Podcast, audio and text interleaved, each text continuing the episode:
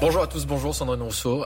Vladimir Poutine a donc annoncé hier soir qu'il reconnaissait deux territoires indépendantistes en Ukraine. Euh, il s'est montré extrêmement ferme et a ordonné à son armée, je cite, d'y maintenir la paix dans ces territoires. Comment est-ce que l'Europe et la France doivent réagir? De manière très claire, de manière très ferme, en disant déjà à la population ukrainienne qui souffre beaucoup, hein, parce que c'est pas facile euh, la situation euh, là-bas et de vivre là-bas aujourd'hui, et de leur dire qu'elles ont, euh, qu'elle a sa place en Europe, c'est-à-dire dans l'Union européenne à terme, selon un processus d'adhésion, mais qu'il faut offrir une perspective à cette population. Il faut intégrer l'Ukraine dans l'Union européenne. ne pas, ne pas, enfin garantir le fait qu'elle ne rentre pas dans l'OTAN, puisque c'est une des craintes de Poutine, même si aujourd'hui il ne la pose plus sur la et faire en sorte que le l'Europe redevienne une voie diplomatique et donc prendre des sanctions, ce qui n'est aujourd'hui pas le cas. C'est-à-dire que l'Europe est la grande absente en fait de cette, euh, de, cette gestion de crise. On voit que les pays au sein de l'Europe n'arrivent pas à avoir une politique étrangère et un rapport à la Russie qui soit unifié. Quel type de sanctions? On ne va pas envoyer des troupes demain face à la Russie en Ukraine bah, Des sanctions économiques, des sanctions euh, euh, qui permettent de faire en sorte que le rapport de force face à Poutine monte. Est-ce que, ça va le dissuader? On n'a pas le sentiment que ce soit le cas. Mais là, pour l'instant, surtout, on n'oppose pas grand-chose. Hein. C'est-à-dire que là, euh, on, le laisse dérouler depuis la Crimée euh, sa politique vis-à-vis de l'Ukraine. Et en fait, euh, là, c'est le seul pays d'Europe où il y a des gens qui sont morts en 2014 entourés du drapeau européen. Donc c'est notre mission, que de, c'est notre devoir que de dire à ce peuple qu'il a, qu'il a sa place au sein de l'Union européenne. Pas dans l'OTAN, parce que l'atlantisme c'est autre chose, mais dans l'Union européenne, on a le devoir de les protéger. Est-ce qu'Emmanuel Macron est suffisamment ferme avec Vladimir Poutine je pense que Vladimir Poutine ne comprend que la fermeté et je pense qu'il faut aller euh, assez loin. Mais en même temps, je ne veux pas critiquer Emmanuel Macron là parce qu'il a quand même euh, lancé une initiative diplomatique euh, qu'il faut saluer. Mais maintenant, on n'est plus dans la diplomatie. On est dans, une, dans un rapport de force. On est dans un rapport de force direct. On n'est pas encore dans la guerre. Et c'est ce moment-là où il faut justement avoir une voix européenne unie et une fermeté européenne et affirmer les valeurs de l'Europe. En France, les candidats à la présidentielle ont moins de deux semaines, dix jours désormais pour réunir les 500 parrainages nécessaires pour se présenter à l'élection présidentielle. Votre candidat Yannick Jadot devrait très probablement les atteindre aujourd'hui.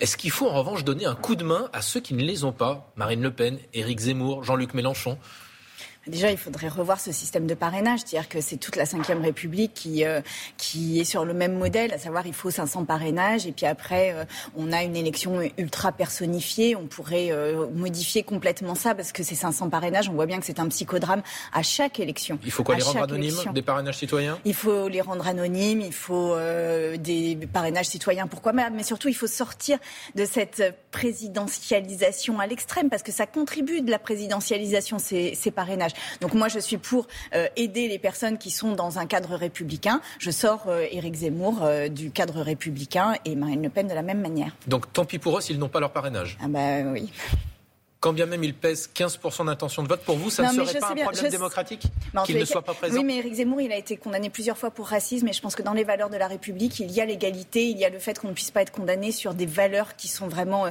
des piliers de notre République, et qu'on est trop indulgent vis-à-vis de ça aujourd'hui dans l'élection présidentielle. Marine Le Pen? Mais Marine Le Pen, pareil.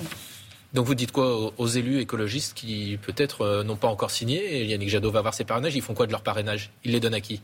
Bah après, ils sont libres de les donner à qui ils, ils, veulent. Et euh, je suis très heureuse que Yannick Jadot ait ses parrainages. Après, je serais aussi très heureuse que la démocratie fonctionne correctement.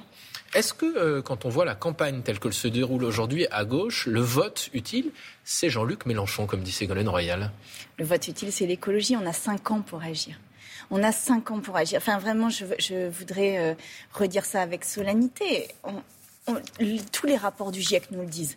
On fait des COP, on fait des, on fait des, sommets internationaux. À chaque fois, on, se lamente de la situation. Et à chaque fois qu'il faut voter écologiste, on recule. C'est comme si on faisait un refus d'obstacle. Mais maintenant, il faut y aller. On a cinq ans pour agir là. Et c'est pas Jean-Luc Mélenchon qui rassemble le plus à gauche. On voit qu'aujourd'hui, même s'il faut être prudent, dans les sondages, il rassemble 10 à 12% des intentions de vote. Il semble avoir une dynamique. C'est pas le bon choix, Jean-Luc Mélenchon à gauche?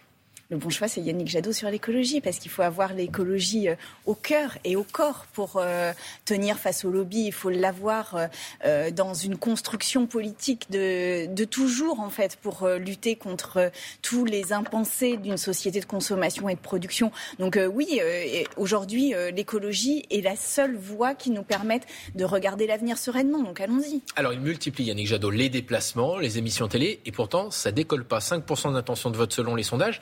Qu'est-ce qui ne fonctionne pas? Qu'est-ce qu'il faut changer?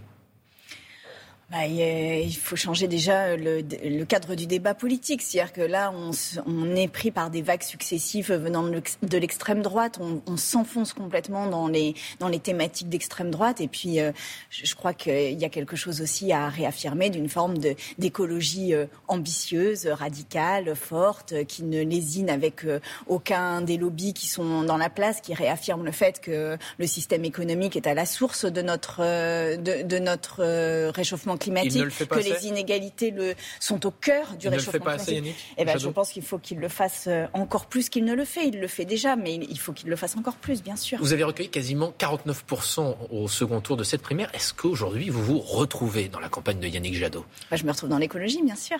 Dans je la suis écologiste et dans la campagne de Yannick Jadot, bien sûr sur les idées Vous les retrouvez, celles que vous aviez défendues dans la primaire ah bah, J'en retrouve de plus en plus, oui. Et, c'est bien. J'ai vu une écologie de rupture, j'ai vu euh, une écologie euh, qui euh, s'adresse aux personnes les plus fragiles de la société. J'ai vu l'idée que ce n'était pas une comète qui tombait sur la Terre, comme essaye de nous faire croire dans Look Up, mais que le réchauffement climatique, c'est profondément nous qui le créons avec nos, nos rapports de consommation, nos rapports de production, et que nos inégalités génèrent le problème. Donc ça, je, je, le sens dans la campagne de Yannick Jadot et c'est pour ça que, bien sûr, j'y ai ma place. La chasse est revenue euh, ce week-end, malheureusement, euh, dans ce débat présidentiel parce qu'une promeneuse de 25 ans a été tuée dans le Cantal.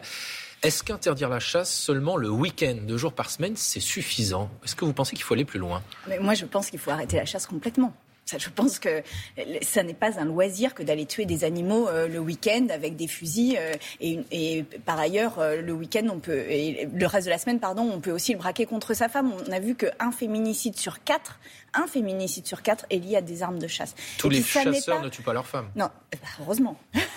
non, mais, je, le précise. Non, non, mais ça fait partie de cette violence intrinsèque de, de, de cette catégorie de la population qui pense que euh, dans les loisirs, dans ces loisirs, eh bien, on peut aller euh, euh, toutes les semaines tuer des animaux dans la forêt au détriment des promeneurs, au détriment de tous ceux et toutes celles qui veulent avoir d'autres usages de, la, forêt.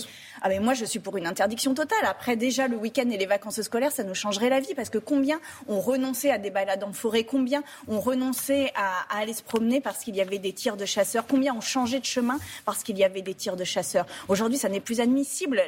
La, nature n'appartient pas aux chasseurs, elle appartient à tout le monde. Et donc il faut organiser des temps où on puisse collectivement euh, partager cette, euh, cette nature. Alors, vous êtes une des révélations politiques, comme euh, vous avez été consacré par un, prix politique euh, cette année. Est-ce que vous nous confirmez que vous serez candidate au mois de juin législative à Paris? Euh, je suis candidate à l'investiture des écologistes à Paris pour l'instant. Oui. Et est-ce que vous serez candidate aussi à la fin de l'année euh, pour le congrès d'Europe Écologie Les Verts, pour devenir secrétaire national de ce bah, parti, pour porter vos idées? Step by step, euh, étape par étape. Et si c'est pas moi, ce sera quelqu'un de mon équipe. Mais bien sûr, parce que la question derrière, c'est pas une, c'est pas une personnification, c'est une ligne politique. Et les congrès sont faits pour débattre des lignes politiques. Et en l'occurrence, je porte une écologie populaire, une écologie sociale, une écologie ambitieuse radicale. Euh, voilà, c'est tout cela antilibéral, anticapitaliste et que tout cela, il va falloir le porter, bien sûr. Merci à vous. C'est à vous, Thomas.